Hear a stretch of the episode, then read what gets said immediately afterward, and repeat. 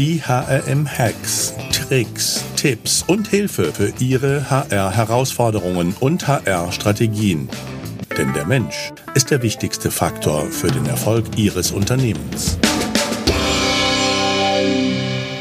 Glück auf und herzlich willkommen zu den heutigen HRM-Hacks. Die heutige Folge wird präsentiert von Swoof, SaaS-Anbieter für Personaldienstleister. Mehr Informationen zu Swoof findet ihr unter www.swoof.com, schreibt sich Z-V-O-V-E.com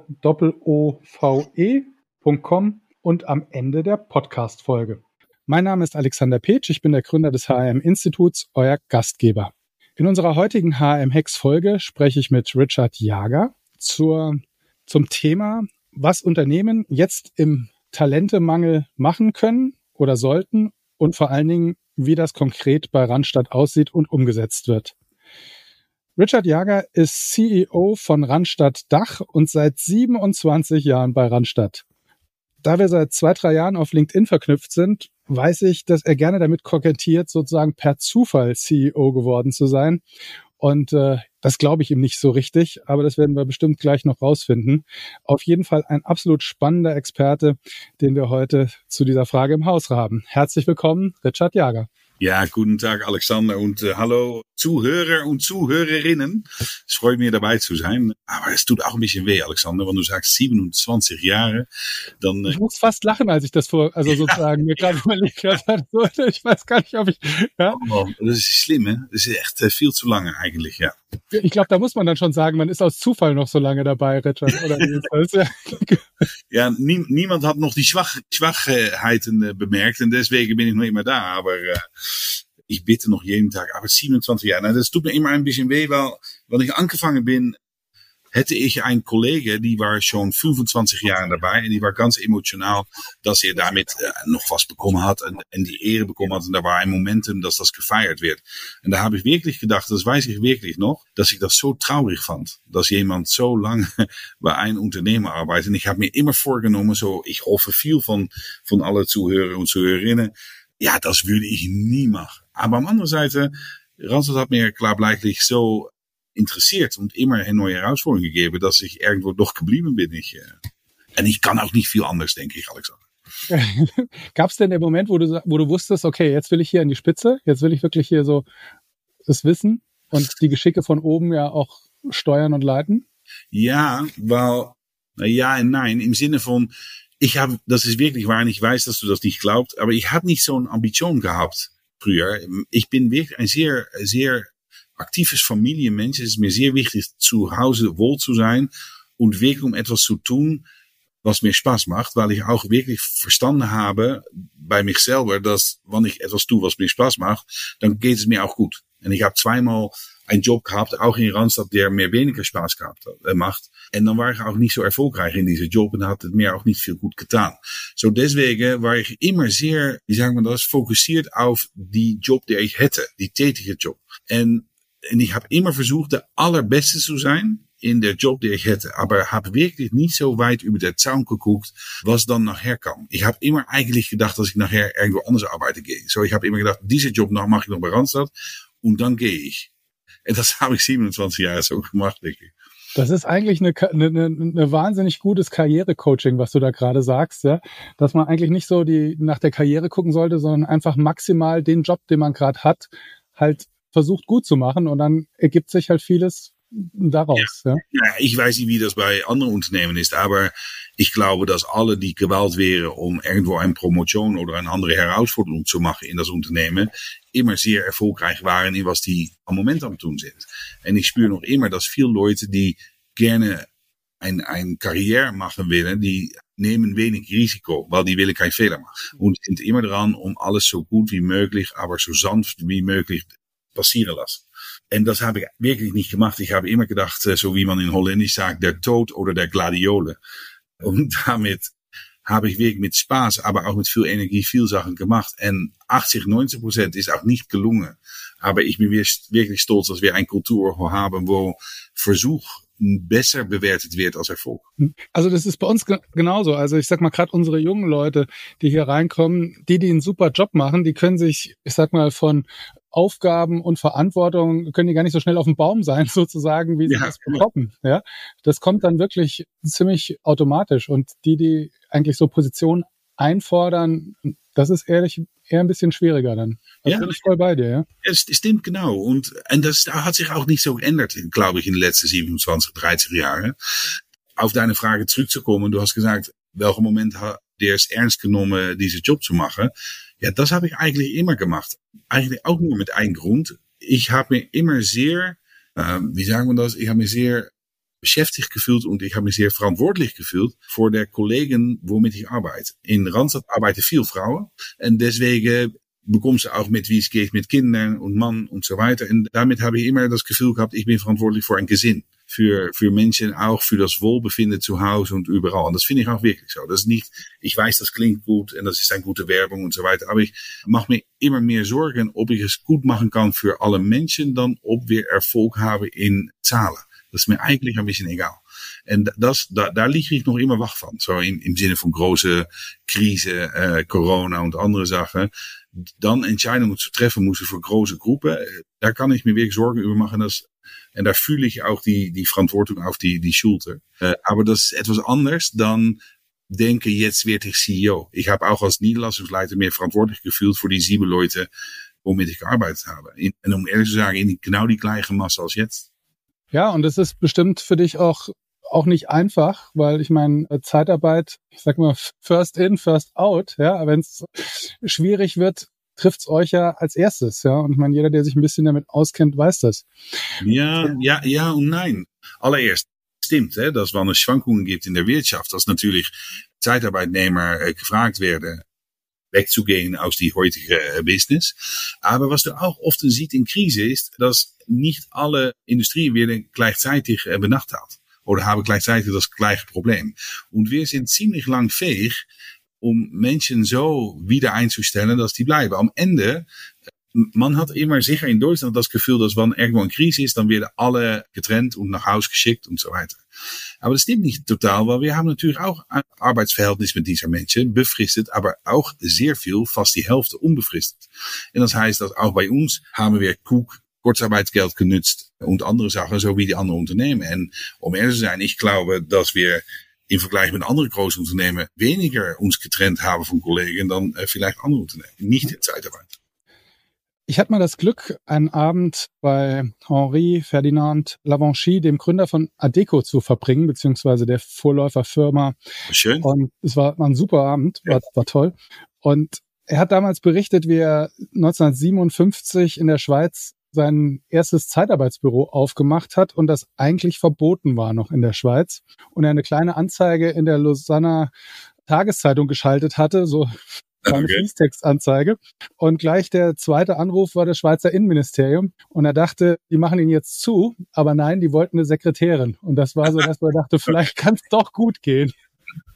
Und ja, aber irgendwie so dieses Gefühl mit, mit der Politik, dass eigentlich die, die Chancen von Zeitarbeit für die Wirtschaft nicht so richtig zumindest in Deutschland geschätzt werden. Und das, glaube ich, ist in den Niederlanden ja ein bisschen anders. Ja. Finde ich eigentlich tragisch für uns als Wirtschaftsstandort. Ich finde, ja, ich finde es, ich finde es sehr tragisch, um ehrlich zu sagen. Aber du fragst es vielleicht der falsche. Guck, erstmal, flexibles Arbeit braucht jeder Wirtschaft. Es ist unmöglich in ein Land alle fest anzustellen außer wenn du kein Saisonsprodukte mehr will oder nicht mehr im Theater will oder etwas haben will, was nur eine Stunde dauert oder vier. Äh, es ist, es ist unmöglich, BMWs oder Audis oder Mercedes zu bauen ohne flexible Arbeit, weil das ist Just-in-Time Technology. Da kommen Unterteile hin. En äh, niemand kann auf der Bank warten, bis das passiert. Das wissen auch heimlich, denke ich, auch 80, 90 Prozent aller Leute wissen das. Die verstehen das. Es braucht Flexibilität in Arbeit, um ein Land gut hinzukriegen, um alles gut zu laufen lassen. Es ist unmöglich ohne Zeitarbeitsarbeit oder ohne flexibles Arbeit in einiger Form. In Holland ist man daarin weiter, so auch wie in der Schweiz, wo man das besser versteht. En die allergrootste Unterschied liegt ein bisschen nicht in der Akzeptanz, aber in wie der Politik damit umgeht. Du siehst in Holland und auch in der Schweiz, dass der Politik sagt, okay, Zeitarbeit ist etwas, das muss da sein, aber dann müssen wir sorgen, dass es reguliert ist, dass es gut läuft. Und deswegen sind die, weil ich war auch tätig als Chef in der Schweiz für fünf, sechs Jahre, da siehst du, dass der, der Regierung sehr aktiv mitlenkt in das Gestaltgeben von Zeitarbeit. So mitlenkt in Prädikaten, sorgen, dass es gut läuft, Kontrolles, Audits weiter. Und die reden sehr aktiv mit, wie das dann aussehen muss, auch in der Politik. Was siehst du mehr in Deutschland, ist, dass der Politik in meinen Augen, und jetzt wird es gefährlich, nicht der Mut hat, sich so aufzustellen, ob schon niemand in der Politik glaubt, dass man ohne Zeitarbeit weiterkommt. Aber weil es ein negatives Imago hat, dürft niemand auf der Bühne zu stehen und sagen, ich gehe Zeitarbeit regulieren. So, was machen die? Die machen Gesetz und die machen Verordnungen, die es schwierig machen, in der Zeitarbeit zu arbeiten. En die versuchen damit es schwierig zu machen, die Entwicklung von Zeitarbeit Gestalt zu geben. Weil das ist einfach populärer zu sagen, dann zu sagen, ich sorge dafür, dass, dass Zeitarbeit in gute Ordnung weiterentwickelt wird. En damit drückst du es in ein Ecke, wo in meinen Augen auch viele schwarze Schafe entstehen. Ich bin wirklich frustriert, weil ich kann dir aufrecht sagen, das ist unsere Policy in 39 Ländern, aber auch von Adeco und Manpower, um Zeitarbeit gut zu laufen lassen. Wir machen da keine Dinge, die wir nicht willen oder können von unseren Werten oder von der Ideologie von Zeitarbeit. Aber wenn du es so in ein schwarzes, dunkle Ecke steckt als Politik, dann gibt es viele kleine Unternehmen, die kein Prädikat haben, nicht kontrolliert werden auf die richtige Art und Weise. Und dann glaube ich, dass du viel weiter weg bist von was du willst, dan wenn du es umarmen würdest und zusammen mit uns der Dialog angeht. Und ich habe wirklich beim Regierung, aber auch bei den Gewerkschaften angeklopft. Ich habe IG Metall angerufen und ich habe gesagt, lassen wir uns eine Tasse Kaffee trinken und zusammen schauen, wie das aussehen muss. Ich bin noch nie eingeladen, um da äh, vorbeizukommen. Na, wir machen ja am 19. Oktober die Staffing Pro für die Zeitarbeits- und Staffing Industry. Ja, ich weiß. Da würde ich dich gerne einladen, sozusagen als Keynote dabei zu sein. Und vielleicht schaffen wir es ja da auch etwas Dialog mit Politik und Gewerkschaft zusammenzubringen. Ja. Ich, ich komme sehr gerne und ich verspreche dir, dass ich da bin unter ein Beding. Das ist, dass alle Zuhörer und Zuhörerinnen heute da auch sind. Weil ich liebe Dialoge und ich hasse Monologe. Ich finde eigentlich auch ein Podcast schwierig. So, ich bin froh, dass du da bist, Alexander. Weil liebe es, wann da Gegenargumente kommen, dass wir wirklich austauschen. Kommen wir noch mal zur HR zurück. Weil also die Rolle von HR bei Randstadt. Und ich sage mal, unser Thema ist ja, wie sollten Unternehmen mit dem Mangel an Talenten umgehen? Und ich nehme da eine Veränderung wahr. Also vor 20 Jahren hat der Dave Ulrich schon den Seat at the Table des HRs an der, am Tisch der Geschäftsführung gefordert. Und jetzt seit ein paar Monaten äh, nehme ich eine Strömung wahr, die noch viel weiter geht, nämlich die sagt, HR muss eigentlich Vordenker und Vordenkerin sein und sich einmischen, weil in vielen Organisationen die Kultur und die Produkte nicht mehr das, sage ich mal, Versprechen oder halten, das Versprechen halten, was ich brauche, um die richtigen Leute zu rekrutieren. Ja, absolut, absolut das ist ja eine völlig, also für mich zumindest, der seit über 20 Jahren jetzt dabei ist, nochmal eine völlig andere Forderung. Wie, wie ist denn die Rolle von HR bei euch, bei Randstadt? intern? Ja, also, erstmal, ja, ich habe acht Punkte jetzt, die ich gerne behandeln will. Erstmal, der, der Rolle von HR als HR-Direktor bei Randstad ist der erschrecklichste Rolle, der du haben kannst, weil du hast dreieinhalbtausend Kollegen en die denken alle, dass sie das besser wissen dan du weil die alle in HR tätig zijn. Kannst so. du nur noch Bundestrainer in Deutschland werden? Das ja, genau, ja, genau, ja, das. Ja? ja, genau das. En bei uns ist das Caroline Herbst en die macht das wirklich hervorragend. aber hat eine schwierige Zeit mit alle Mitwissen von alle Kollegen. Aber ist erstmal zum Witz. Uh, ich komme gerne später zurück, wie wir es machen. Erstmal im Generell. Es, es stimmt total, was du sagst. Die Mangel ist groß. Aber was ich wirklich eine gute Bewegung finde, ist, dass neue Kandidaten, neue Menschen auf der Arbeitsmarkt, jung und alt, andere Werte bekommen. Das hat ein bisschen zu tun mit was in Corona passiert ist, auch einfach der Entwicklung der Zeit und Digitalisierung und eine andere Art und Weise von denken. In Deutschland siehst du, hè, dass neue Kandidaten mehr denken, nicht nur, wo kann ich arbeiten, wo darf ich arbeiten, aber auch what's in it for me. En dan nicht in Geld, aber auch in Entwicklung, Karriere, Ambition und was fügst du als Unternehmen zu. Und wenn es dann Mangel gibt, dann gibt es auch eine Möglichkeit, um ein bisschen mehr kritisch zu schauen, wo du arbeiten willst. Nou, wir machen jedem Jahr das Employer Branding Untersuch. Das haben wir gestern auf der Bühne gebracht. Äh, wann er will, kannst du das, kann er das downloaden bei uns umsonst. So, guck es mal ein, weil über Employer Branding und Anziehungskraft auf der Markt. En dan siehst du genau, was du sagst, Alexander. Menschen willen meer purpose, die willen meer Zielsetzung, die willen sich besser identifizieren mit was da passiert um, um, um sich hin. En damit ein Job nicht mehr etwas, man lebt nicht mehr um zu arbeiten, aber man arbeitet um zu leben. Ich finde das wirklich eine gute Entwicklung. En was ich dan sehe, ist erstmal im Generell, ist, ist das Mangel an Kreativität. Wirklich an normale Kreativität, wie man besser auf einen Arbeitsmarkt zugehen kann. Erstmal im Generell. Wir denken alle im Sinne von, okay, dann moeten wir ein besseres Gehalt zahlen, oder die Wagen muss größer sein und so weiter. Aber das Schöne von die neue Gruppe ist, dass die andere Sachen willen. Andere Sachen willen, die auch manchmal peinlich sind, weil viele Unternehmen haben keine Antwort. Value, Purpose, was füge ich zu, wie bin ich in Society. Das sind andere Dinge geworden. Aber oft denke ich doch wirklich, wie viel HR-Menschen nehmen wirklich der Zeit, um nach einer Schule zu gehen oder eine Gruppe von 18-Jährigen einzuladen oder 20, 25, um wirklich mal zu sprechen über, was treibt er, was will er. En viele haben einen Gedanke oder lesen einen Untersuch, aber niemand nimmt wirklich der Zeit, um einfach fünf, sechs Leute einzuladen. Wir haben ein Young Advisory Board eingestellt von Leuten von 24 en das ist ein, nicht, nicht ein nice-to-have-Job mit einer Karte. Nein, die werden zahlt, um mitzudenken über die Probleme vom Alltag, die wir haben in unserer Industrie, von uns Anziehungskraft und wie sie das sehen. En die geben Anmerkungen über unsere Internetseite, über wie wir auf positioniert sind, wie wir Jobs Artikel schreiben und so weiter. Glaub mir, Alexander, das tut unglaublich weh. Mhm. Wenn diese Menschen Feedback geben, dann musst du dich wirklich gewohnen, dass das nicht ein netter Tag wird. En die meinen es gut, aber die sehen die Welt ganz anders. En daar ben ik natuurlijk een 100.000-jarige alte man, die keine Ahnung hat, was die neue Gruppe bewegt. Außerhalb, dass ich zwei Tochter habe von 18 und 16. En die zeigen mir jeden Tag, dass ich keine Ahnung habe, von wie Jugend äh, bewegt. So, äh, das ist das glaube ich sofort, auch als Vater und Familienvater von zwei Töchtern. Da, ja, das, ja, aber ich denke ja auch, wir alten Männer sind in der Lage, der Kopf ist rund, damit die, das Denken die Richtung wechseln kann. Ja? Nou ja, ein Ding, nur, nur zum Beispiel, man denkt in Standarddingen, Gehalt, Autos, Umgebung und so weiter. Aber zum Beispiel, wenn du viel arbeitest, Wieso nicht denken in Richtung von mehr Urlaubstage? Zwei Wochen extra. Wieso nicht in Richtung von zum Beispiel wirklich out of the box? Man versucht immer, man sieht die Kandidaat als een free hunting season. Ich muss die Kandidaten bekommen. Uh, en wanneer die hast, wanneer die hast, wil ze die in de keller aufschließen en die moeten daar dan maar blijven. Zo, zo werkt, der Welt niet meer. Mensen willen zich ontwikkelen. Wieso niet versprechen dat du jemand für drei Jahre in der Unternehmen haben willst, um zusammen jemand so weiterzubilden, dass er nachher irgendwo anders arbeiten kann. Auf jeden Fall.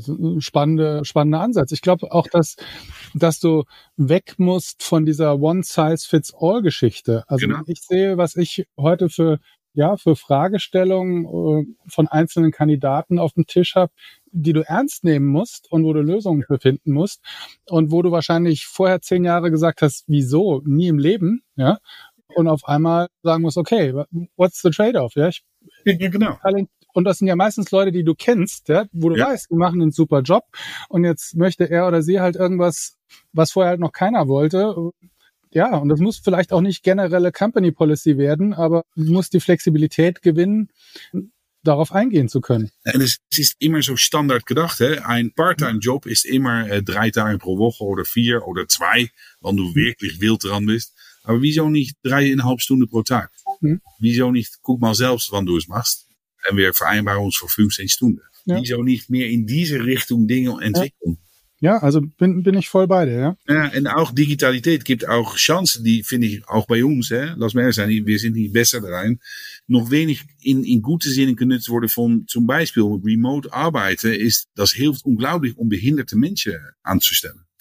Ich habe früher in Holland in ein Projekt gearbeitet bei Randstad, wo wir mit blinde Menschen in Callcenters gearbeitet haben. En das war schwierig, weil in dieser Zeit war man digital noch nicht fähig, um die Menschen nach, von aus zu Hause zu arbeiten lassen.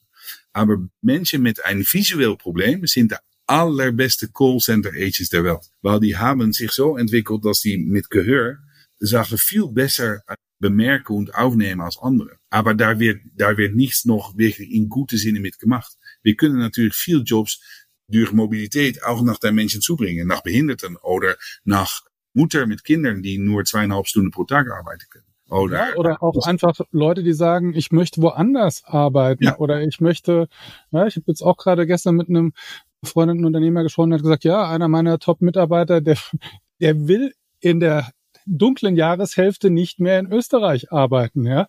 So, das kannst du dir überlegen, willst du mit dem weiterarbeiten oder bist du schlagartig so flexibel, dass das geht, ja? Naja, dann kommen wir zurück auf das Punkt, das haben wir auch viel über gesprochen. In die Zeit von mobiles Arbeiten gibt es viel Menschen, die finden es schwierig als Manager, um das Vertrauen zu haben. Die sagen dann auch, ja, dann weiß ich nicht, ob jemand arbeitet. Ich finde das wirklich ein, ein straffe Aussage, weil das, dann gehst du eigentlich schon davon aus, dass Menschen nicht arbeiten, wenn du nicht kontrollierst. Ich würde es umdrehen. Ich glaube, dass alle Menschen sehr gut arbeiten und sehr gut fähig sind, selbstständig das zu machen. Unbedingt muss man natürlich einen Job haben, wo das geht. Wenn man Produktion macht in einer Automobilfabrik, dann ist es ganz schwierig, um ein halbes Auto mit nach Hause zu nehmen. Das verstehe ich auch. Aber ich gehe davon aus, en das, das sehen wir auch, wir hier als im Hauptsitz bei Randstad die Zielsetzung, dass alle zo'n zwei Tage pro Woche von aus als Hauptsitz arbeiten. En das kann man frei einrichten, wann das ist. En das geht hervorragend. Das, geht. das Einige, was ich wirklich vermisse, maar das bin ich als Person. Ich ich liebe Menschen um mich hin und ich, wie du jetzt hörst, ich quatsche gerne, weil damit bekomme ich auch die meiste Information.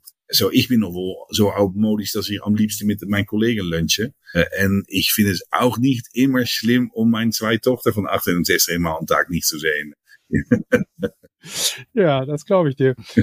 Ja, es ist, wir hatten gerade ein Event, wo wir zum ersten Mal Leute alle am Tisch hatten in einem Team, die zum Teil jetzt ein Jahr zusammenarbeiten und sich noch nie gesehen haben, physisch. Mhm. Ja, und äh, das war auch toll. Und das hast du gar nicht gemerkt. Also die, die waren, die waren sich so nah, ja. Aber natürlich nach dem, nach dem gemeinsamen Projekt, das wir physisch zusammen gestemmt haben, ja. hast du natürlich nochmal eine andere, eine andere Teamverbundenheit. Das ja, ist schon, schon spannend. Naja, da, da, sorry, dann kurz noch, noch eine Frage an alle der, der Zuhörer. Das Einige, was ich nicht gut hingekriegt habe, wir sind sehr proaktiv und progressiv dran. Das Einige, was ich vermisse, genau wo du über sprichst, Alexander, ist, ich vermisse in Hangouts, wenn man Videomeetings macht, doch noch die Kreativität. Das kriege ich nicht gut hin. Wenn ich mit fünf Leuten in ein Zimmer bin, dann kommen bessere Ideen am Ende nach vorne dann, wenn wir in ein Hangout sind, weil das ist mehr Agenda gerichtet. En wanneer jemand wirklich daar een goede Lösung hat oder ein Beispiel, wie man das auch online machen kann, äh, um, um das zu befördern, dann lade ich die wirklich eine auch mal ein, ein Mail zu schreiben, weil da suche ich wirklich noch nach. Ich finde das einige Aspekt, was nicht gut hinkriege online. Ich weiß nicht, wie das bei, bei dir geht also ich finde auch, dass kreative Prozesse, ich sag mal, der Flow im Raum, ja, ja. gibt mir mehr Kraft und, und Spirit, als wenn ich das in Anführungszeichen nur digital habe.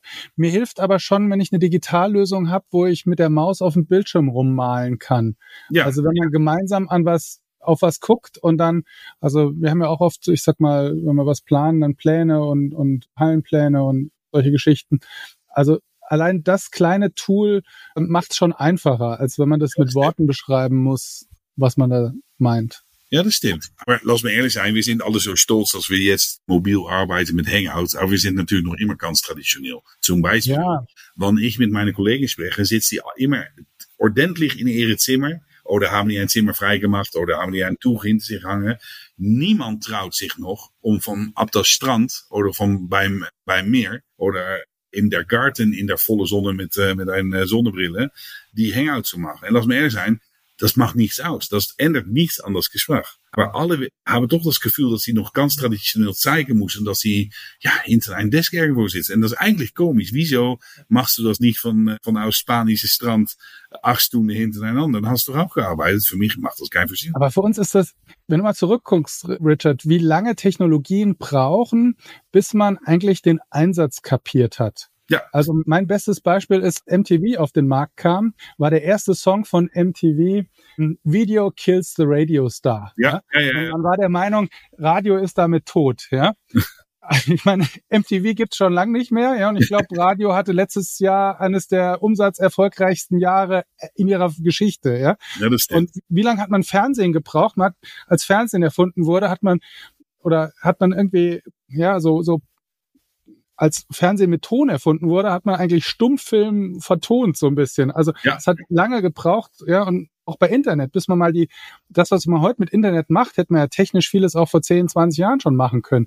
Aber, und, und ich glaube, so ist das auch mit den Digital-Meetings. Wir müssen einfach erstmal nicht nur die Technik verstehen, sondern auch anfangen, damit virtuos umzugehen. Und wir werden dann feststellen, dass man das noch für ganz andere Dinge nutzen genau. kann. Und, und auch für kreative Prozesse vielleicht, wo du heute noch sagst, das stört mich oder ist ja, en het vraagt ook een beetje moed. Het vraagt, en ik verzoek immer alle daarvoor einzuladen bij meer in, in Unternehmen.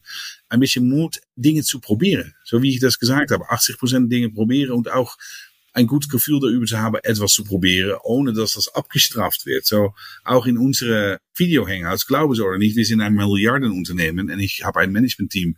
Und by the way, ich habe wirklich das allerbeste und, das ist wirklich wichtig, das allermenschlichste Management-Team der Welt. Das ist wirklich wahr. Aber wir haben jeder Dienstag ein Meeting am Morgen um 8. Und ich versuche durch jeder Meeting, um auch mal ein bisschen Spaß reinzubringen. Das ist wirklich wahr. Versuche ich anzufangen mit einem kleinen Film über die Top 10 beste Tours von äh, Deutschland oder Holland. Das ist besser. Oder die letzte fünf Einsendungen von Songfestival oder weiß ich was. Es kostet mir nur 10 oder 15 Minuten etwas aufzugraben, um Leute auch ein bisschen auf einen anderen Blick und Gedanken zu bringen. Und was mir so freut ist, dann fangen alle doch an mit einem Lachon auf das Gesicht. Weil das läuft schon, wann du einkommst, in, in die Meeting reinkommst. En alle gucken es an. En das kunnen Lieder sein. Das kann sein Guten Morgen, Guten Morgen Sonnenschein. Aber es kann auch Bright Eyes von Simon Garfunkel zijn mit Toten Koninchen. Ich weiß nicht, ob du diese Film noch kennst.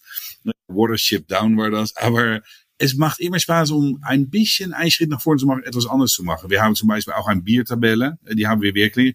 Jeder, der vergisst, die Mute auszuschalten, en das passiert natürlich oft, muss ein Bier zahlen. Das sammeln wir und am Ende des Jahres wird das ausgegeben. En so versuche ich auch, es ein bisschen leicht, leichter zu machen. Es wird alles zu ernsthaft am Ende. Finde ich wirklich.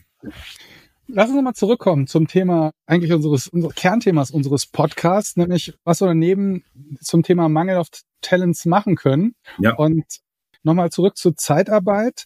Also eigentlich die Kernkompetenz von Zeitarbeit war ja Recruiting oder ist Recruiting. Mhm, ja. Und ich habe das, also ich nehme wahr, dass äh, diese, ich nenne es mal Recruiting Superpower eigentlich so ein bisschen ins Hintertreffen gekommen ist bei den Zeitarbeitsunternehmen, weil natürlich die Kundenseite in den letzten zehn Jahren wahnsinnig aufgerüstet hat und, und Know-how aufgebaut hat in dem Bereich. Ja. Ähm, ja, von daher würde mich jetzt umso mehr interessieren, was, was macht ihr denn, um dem Talentemangel zu, be zu begegnen bei Randstadt? Naja, ein, ein Zeitarbeitsfirma, und wir als Randstad natürlich auch, sind da, um das anzubieten, was Leute suchen. Hè? En, en zu unterstützen in das Prozess. So, om kandidaten zu interessieren, ist es wichtig, um ein breites Palett von Möglichkeiten zu haben, der sich gut anschließt auf was du suchst. Das ist nicht anders als ein, äh, ein Urlaub äh, suchen oder ein Google Search.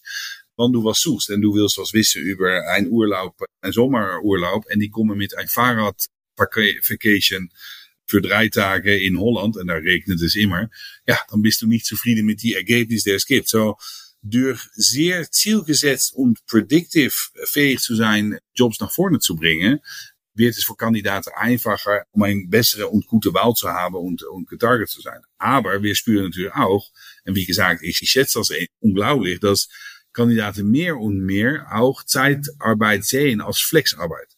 Im Sinne von, ich will irgendwo arbeiten und die Gespräche werden auch anders. Viel von die Gespräche gehen darüber, dass ein Kandidat uns fragt, ich will, wann ich in 20 Jahren fertig bin oder, oder am Ende bin von meiner Karriere, will ich das und das sein. Was muss ich jetzt tun und was, welche Erfahrung muss ich haben, um daar zu kommen? En dan es ein Ketten von Karriere. En diese Beratungsweise ist, ist neu, aber das können wir natürlich gut, weil wir wissen genau, was du brauchst in jeder Job. En wir wissen dann auch, was du in jeder Job lernen kann. En wir können damit auch wirklich zo'n Karrierepfad entwickeln mit, mit Menschen. En dat läuft, das läuft gut. En dat is wirklich ein Mehrwert. En was wir dann natürlich können, was vielleicht Unternehmen was weniger können, ist, dass wir durch unterschiedliche Jobs bei unterschiedlichen Unternehmen ein viel breiter Palett von Erfahrungen aufbauen können für unsere Kandidaten. En das, en das unglaublich ein Mehrwert. Aber, nochmals, was ich schon gesagt habe, ich finde es eine sehr schöne Entwicklung, dass viele junge Leute willen nicht mehr, en wirklich viel. Die letzte Ergebnis von die Studien war das 86 Prozent will nicht sein Leben lang meer bij een Arbeitgeber arbeiten. En jetzt klingt das fast logisch, aber in Deutschland war das 20 Jahre zurück nicht besprechbar. Da hat man das Gefühl, dass man unbefristet für das Rest deines Lebens bei einem Unternehmen arbeitet, weil mein Vater hat da auch gearbeitet en mijn Sohn geht auch arbeiten oder mijn Tochter. En dat is jetzt vorbei. Man wil wissen, welke Kette van Erfahrungen was tut. En daar hilft natuurlijk Zeitarbeit viel besser mit dan, dan ein fest angestellter Job. Also das heißt, eigentlich würde ich sagen, einer der Hauptpunkte, um ein attraktiver Arbeitgeber zu sein, ist eigentlich die Employability, sozusagen die Beschäftigungsfähigkeit ja. äh, der Mitarbeiterin oder des Mitarbeiters äh, ganz, also in den Vordergrund zu stellen. Und das sind ja dann so, so Themen wie Karrierepfade, ja. Know-how, Erfahrungen. Äh, natürlich Thema Weiterbildung ist natürlich dann ein ganz, ganz wichtiger Pfeiler. Ja. Aber auch das Kreative, was ich besprochen habe. Bei Zeitarbeit kannst du sehr einfach zwei Wochen echt extra Urlaub haben. Das ist ganz einfach zu organisieren. Ja, in Zeitarbeit kannst du ganz einfach sagen, dass du vier Monate in Ausland arbeiten willst. Wir sind in jedem Land van Europa. Du bij ons arbeitet, is het mogelijk dat we zoeken met onze collega's ook in, eh, in andere landen, ob es daar mogelijkheden gibt voor, voor vier maanden. En dat geht. Dat is genau die flexibiliteit die man jetzt heutzutage zoekt. Es ist, es ist für uns die Fähigkeit, um in, besser in deiner Nähe zu arbeiten oder gerade nicht, abhängig von deiner Situation, macht es für uns möglich, viel mehr tailor-made, maßgeschneidert äh, Lösungen zu finden, was für ein Unternehmen traditionell natürlich schwierig ist. Was macht der bei Randstadt noch, damit ihr sozusagen eure Attraktivität steigert? Also das sind ja so auch, ich sag mal, systemimmanente Themen, was Zeitarbeit mitbringt. Also ich ja. sag mal, das wäre jetzt sozusagen, was du jetzt beschrieben hast, ist ja ein genereller Vorteil für Zeitarbeit aus, mhm. oder ein Argument dafür. Ja. Aber was macht ihr bei Randstadt anders? Was macht ihr besser? Um oh, das ist ganz einfach. Jetzt verstehe ich deine Frage. Das ist, ganz, das ist wirklich ganz einfach. Und jetzt kommt das Antwort, was mein Boss wirklich hasst. Aber ich mache, so ich hoffe, ihr hört zu. es ist ganz einfach. Das Prozess von das Suchen Jobs und das bewerten von Kandidaten und Fähigkeiten und das beieinander bringen, so, bringen, so wie das heißt, der Match zu machen, wie du weißt, Alexander, ist nicht schwierig. Es ist auch nicht so viel anders, als was viel HR-Kollegen auch machen bei Unternehmen. Das Prozess ist nicht besser bei Randstad als bei alle anderen Unternehmen. Das gehe ich auch nicht sagen. Die haben auch Büros, Tisches, Front Office Systeme, Rechner weiter. Wir glauben, en dat, dat sagen wir auch schon 100 Jahre, dass Tech und Touch eine Kombination ist von fähige Technologie zu haben zum Unterstützung von der Menschen damit. En ich bin selber angefangen als Consultant. En jetzt sage etwas, was Boss wirklich hasst. Der Welt hat sich im Sinne von das Prozess nicht so ändert. Die Unterstützung, die digitale Unterstützung en Möglichkeit, das auf eine andere Art und Weise auf Plattformen zu bringen, hat sich geändert. Aber der Suche von einem Menschen nach einem guten Jobplatz en das Finden von der richtigen Job oder Herausforderung hat sich nicht so geändert. Und am Ende macht nur ein Ding das Unterschied, ob du gut bist dran oder nicht. Weil es gibt keine schlechte Kandidaten und es gibt auch keine schlechte Jobs. Es gibt nur schlechte Matches. Es gibt nur ein Match, wo eine Person nicht passt auf den Job.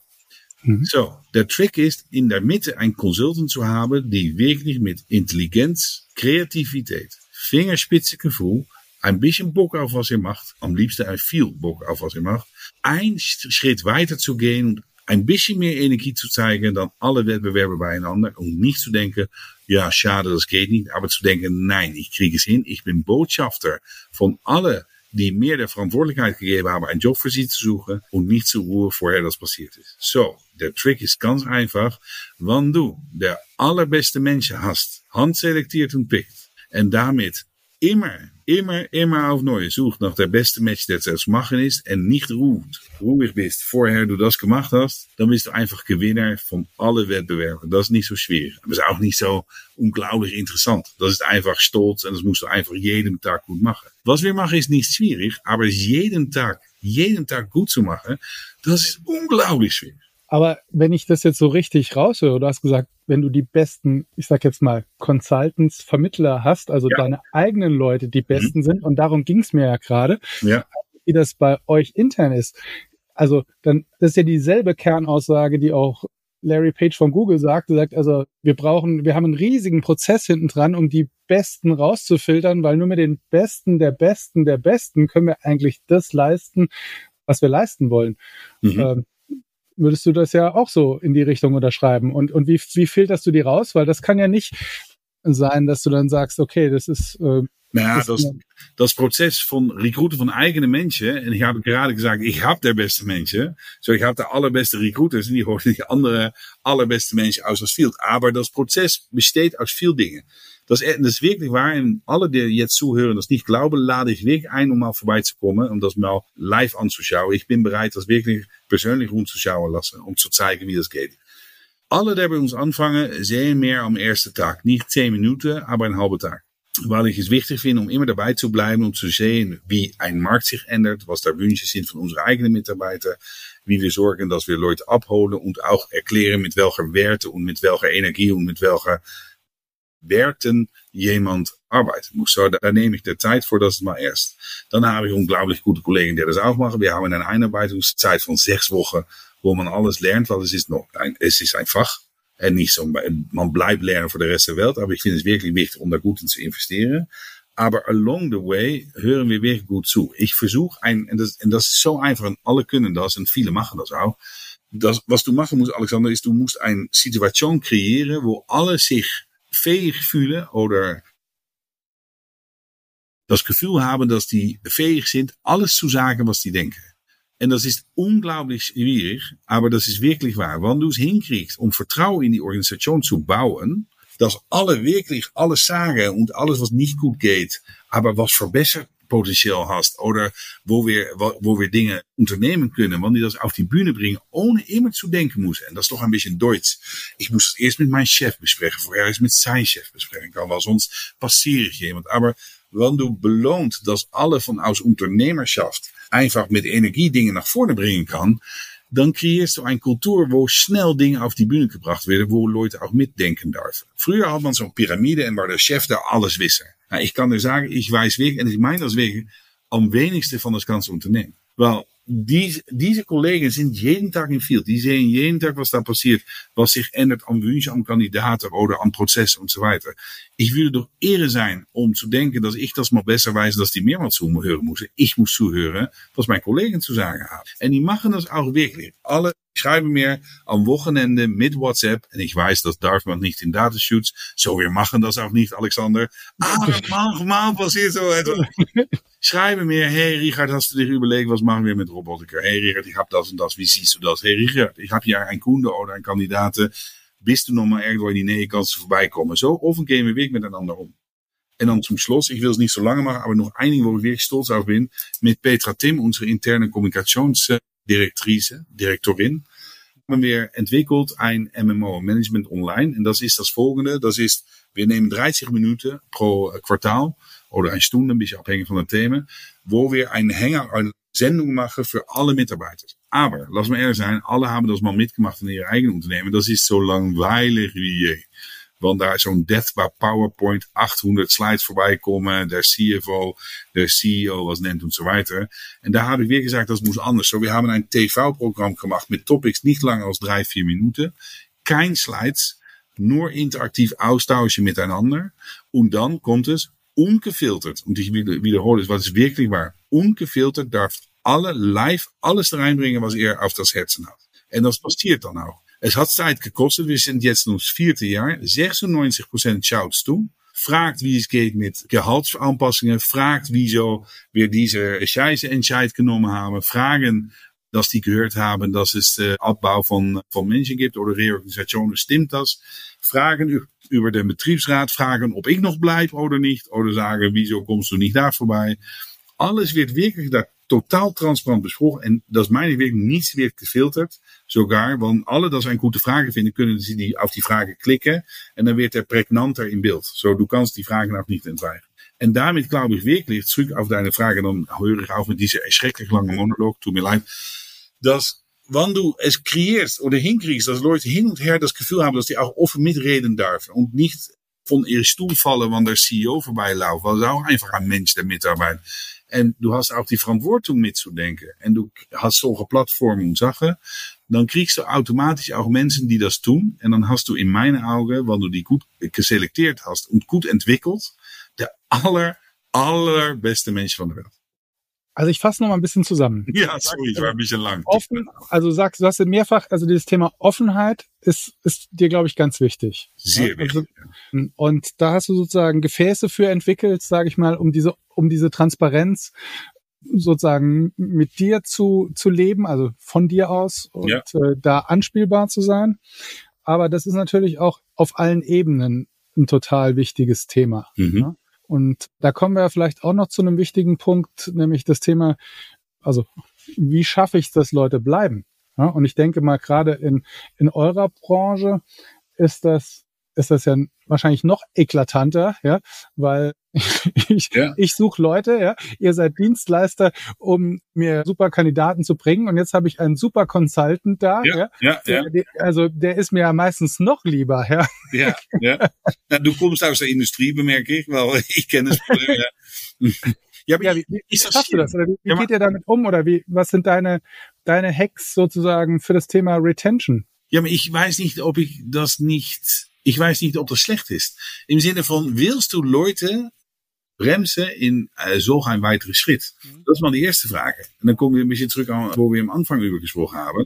Ja, natürlich tut es weh. Es tut unglaublich weh, wanneer ich bei Nestlé bin, bei unsere Kunden. Und der sagt mir wirklich, sehr netter Mann. Er sagt mir, wissen Sie, Herr Jager, Sie können die Stabilität in die Niederlassung mal vergrößern. Weil ich bekomme jederzeit een neue Consultant. En dat is wirklich passiert. En ich gucke ihm an und ich sage, aber sehr geehrter Herr, neben dir sitzen zwei von meinen Mitarbeitern. Die haben sich selbst abgeworben. Das ist wirklich passiert. Das ist wirklich passiert. en dan had hij auch so geguckt van, oh ja, ja, ja. Aber ist das schlimm? Weil genau was du, du hast selber das Antwort schon gegeben. Unsere Leute sind handpicked selektiert, um eine Kombination zu haben, so wie viel von deinen Zuhörer und Zuhörerinnen. Das sind Leute mit einer Kombination von Business, Menschlichkeit, Kreativiteit, Fingerspitzengefühl und so weiter. Und die Fähigkeit, um die, um die Gesetz zu kennen. So, die sind allround von alle Markten zu Hause. En dan komt een Koen en dan ich brauche so jemand. Ja, natürlich sind die die Ersten, um die Chancen zu spüren. Das, ist auch, das sind die auch drauf. En natürlich tut es weh. Ich habe am Moment das gleiche Problem wie alle andere Unternehmen. Am andere Frage, wann ich überall in der Welt Botschafter von Randstad habe, wo wir an der Basis gestanden haben von dieser Karriere, muss ich dann stolz sein oder traurig? Ich weiß es nicht. So, wir haben wirklich oft, echt waar, eine Diskussion über, müssen wir das gegengehen oder sorgen, dass sie nicht gehen. Um, en daar, daar is nur ein Ding. Ich will nur, dass sie das machen, wann die da eine Chance spüren, die schön ist, und nicht, weil die nicht zufrieden sind bei uns. Mhm. Finde ich einen, einen, tollen Ansatz. Gibt's ja auch durchaus bei Unternehmensberatungen, ne, die sozusagen sagen, es eigentlich kann uns nichts Besseres passieren, als wenn möglichst viele unserer Consultant beim Kunden irgendwann sind, weil das ist die beste Akquiseform für neue Projekte. Ähm, managt ihr das auch? Also ich sag mal, ladet ihr ehemalige ein zu, keine Ahnung, Sommerfesten oder so? Wir haben, wir haben noch eine Alumni-Gruppe. Nee, nogmaals, auch, wirklich, auch wenn Leute zum Beispiel nach der Wettbewerb gehen und wieder zurückkommen, habe ich immer, frag mal nach bei meinen Kollegen, habe ich immer gesagt, dann stehe ich da mit offenen Armen. Wenn jemand irgendwo anders gucken will, das gehört zu bei der Flexibilität, wo wir gerade über sprechen. En ich sage nicht, dass ich froh bin mit all diese Bewegungen. Aber ich, ich finde, dass das ein geht nicht ohne das andere. Wenn Corona kommt und wir verlieren unsere externe Mitarbeiter, dann ist das schade. Aber das ist auch der Grund, wieso wir flexible Arbeit haben. So, das ist mal das Nutzen von, von die, die Fähigkeiten von unserer Industrie. Wenn du der allerbeste Menschen hast und alle willen die wegholen, Wettbewerb oder Kunde, ist das, ist das frustrierend. Aber wenn das von aus der gute Sinne die alle die versuchen abzuholen, weil das der Beste sind, dann finde ich das eine positive Bewegung. Die zahlt sich, ich glaube wirklich in Input, mehr als Output. Ich glaube, dass wenn du Input offen und mit Werten organisierst, das glaube ich wirklich, dann kommt Output selber. Das glaube ich. Ich bin ja auch, ich bin ja, ich bin da voll bei dir. Ich bin ja auch Unternehmer und ich kann mich noch genau erinnern, als ich sozusagen Gründer war und dann die Unternehmen gewachsen sind, die Zeit vergangen ist und dann das erste Mal Mitarbeiterinnen, sehr gute Mitarbeiterinnen wieder zurückgekommen sind. Natürlich. Das war für uns als Unternehmen ein Game Changer. Weil bis dahin war es immer nur cool, irgendwann, ich sag jetzt mal, zu gehen, ja, also die Karriereleiter zu machen, ja, sozusagen. Und dann kommt die die Nachbarskirschen sind immer ein bisschen roter und süßer, ja. Und dann mit, ja, uns auch, ich sag jetzt mal, mit, mit Freude den nächsten Karriereschritt zu machen. Und das ist ja auch gut so. Ja. In dem Moment, wo du aber welche hast, die auch wieder zurückkommen, ist das es ist ein neues Game, ja? ja natürlich. En du bist auch nicht mehr derselbe, die Gleiche. Das heißt, die haben da auch gelernt. Die Frage ist, ob man das nicht fast institutionalisieren muss. Sogar wie ich gesprochen habe über, sei mehr kreativ in, dass du einen Job machst für drei Jahre. Vielleicht müssen wir unsere Consultants auch mal fast nicht verpflichten, aber die Möglichkeit bieten, um noch drei Jahre bei unsere beste Kunden ein Jahr in Arbeit zu gehen. Um da auch mal was zu lernen und unsere Kunden was zu lernen. Ja, ich glaube, deine Recruiter haben nach dem Podcast Schnappatmung. nou, ich bin sicher von nicht, weil wir haben Sommerfesten, die kommen dran. Und wir sind sehr berühmt um unsere Sommerfesten. So die nächsten drei Monate geht niemand, kann ich dir sagen. ja. Hast du zum Schluss noch einen Hack, noch einen Tipp, wo du sagen würdest, das ist mein persönlicher Tipp ja, für... Ja, ein, aber die habe ich schon lange und ich finde es auch schwierig. Nee, ich meine es auch nicht böse. Mein Tipp an alle ist, der Zuhörer, sowieso danke, dass du fast 50 Minuten zuhört. Ich habe noch immer, ich verstehe nicht, dass Leute die Zeit nehmen, um mehr so lang zuzuhören, aber gut, danke dafür. Um, sei kreativ auch in Spaß. Im Sinne von, ich finde, ich finde aufrecht. Du hast mir wehgetan durch zu sagen, dass ich 27 Jahre in dieser Industrie bin. Und das stimmt auch. Aber ich hoffe, dass auch spielst und das ist nicht gespielt. Ich mache das mit unglaublich viel Energie und das kostet mir nichts. Ich wirklich, ich finde es so schön, um mit jungen Menschen zu arbeiten, mit Kollegen, Azubis und so weiter. Aber ich vermisse manchmal die kreative Spaß. Wir haben alle Probleme, um Kandidaten zu finden und es gibt Probleme auf dem Markt und wir haben Probleme mit Ersatzteilen, die geliefert werden oder nicht und Kostensanierungen und Gehalt is hoog so weiter. En dat zijn alle langweilige dingen, die kunnen alle zo bedenken in drei Minuten. Ich kann so eine Liste hast du alle Probleme von HR auf einen Haufen. Aber wir sind in einige Beruf, wirklich in die ganze Welt, wo man noch mit Menschen und Kreativität arbeiten kann. So wie ich jetzt gesagt habe. Es sind Menschen, die du entwickeln kannst. Seh doch mehr die schöne Seite von was wir können. En ich will wirklich kein Standbild von, von Richard Jager. Und ich laufe oft, weil das ist ein Kurzweg nach Edeka, laufe ich über das Friedhof. Wirklich waar. En dan lees ik auf die Grabsteine und ich lese nie, da ist ein, er war ein guter CEO oder ein guter Manager er war immer auf Zeit oder er hat immer seine Arbeit gut gemacht oder seine Projekte haben immer gelaufen. Das lese ich nie auf die Steine. Ich lese nur gute Vater, lieber Mann, schöne Freund äh, und solche Sachen. Und, und das ist das Einige, was wichtig ist in das Leben. Und wenn du das auch wirklich so spürst, versuch das zu kopieren auf, über deine Mitarbeiter. Weil das, das ist das Allerschönste, was du geben kannst. En, en wir können viel, viel schönere Dinge tun, wirklich miteinander. Es ist keine schwierige Zeit. Es ist eine herausfordernde Zeit, aber auch mit unglaublich viel schöne Ecken, wo wir neue Wegen können, Menschen besser abholen können oder mitmachen lassen können. Zielgruppen, die früher nicht, nicht, nicht erreichbar waren, können jetzt Abstand arbeiten. Du kannst nach Spanien gehen und drei Wochen an ein Projekt arbeiten. Jesus shit, das war 25 Jahre zurück doch mal wirklich anders, oder? Mhm. So, genieß es und, und bau etwas, was so schön ist, dass alle Leute automatisch auf dir zukommen. Das würde meine Empfehlung sein. Ja, das ist ein wunderschöner Wrap-up und ist ja auch eigentlich das, was wir von HR fordern, diesen Prozess sozusagen an der Firma mitzuarbeiten, viel stärker zu beschleunigen. Ja. Und, und wir müssen das Datenschutz ein bisschen verringern, aber das ist ein anderes Thema. okay. ja, bitte. Vielen, vielen Dank. Also mir hat Spaß gemacht, mich mit dir austauschen zu dürfen. Ja, mir auch. Ähm, ja, wenn ihr gerne nochmal eine Zusammenfassung lesen würdet, was über und die Hacks nochmal zusammengefasst haben möchtet, einfach auf hm.de findet ihr das. Einfach Richard Jager eingeben und dann helfen wir euch. Also nochmal, Richard, herzlichen Dank an dich. Dankeschön, ja? Dankeschön. Und äh, alle einen schönen Tag. Und ja, euch bleibt gesund und denkt dran, der Mensch ist der wichtigste Erfolgsfaktor für euer Unternehmen. Die Swoof Group ist der marktführende SaaS-Anbieter für Personaldienstleister in Europa. In einem dynamischen Ökosystem aus Dienstleistern, Mitarbeitern und Unternehmen verbessert Swoof die Arbeitswelt durch erstens End-to-End-Digitalisierung für Personaldienstleister, zweitens mehr Jobangebote und Karrierechancen für Arbeitnehmer, drittens gesicherte Arbeitskraft für Unternehmen. Über 3700 Kunden vertrauen auf Swoof. Sie managen über die Plattformen 600.000 Zeitarbeitnehmer, zahlen 12 Milliarden Euro an Lohnzahlungen aus und generieren über 500.000 Bewerbungen pro Jahr.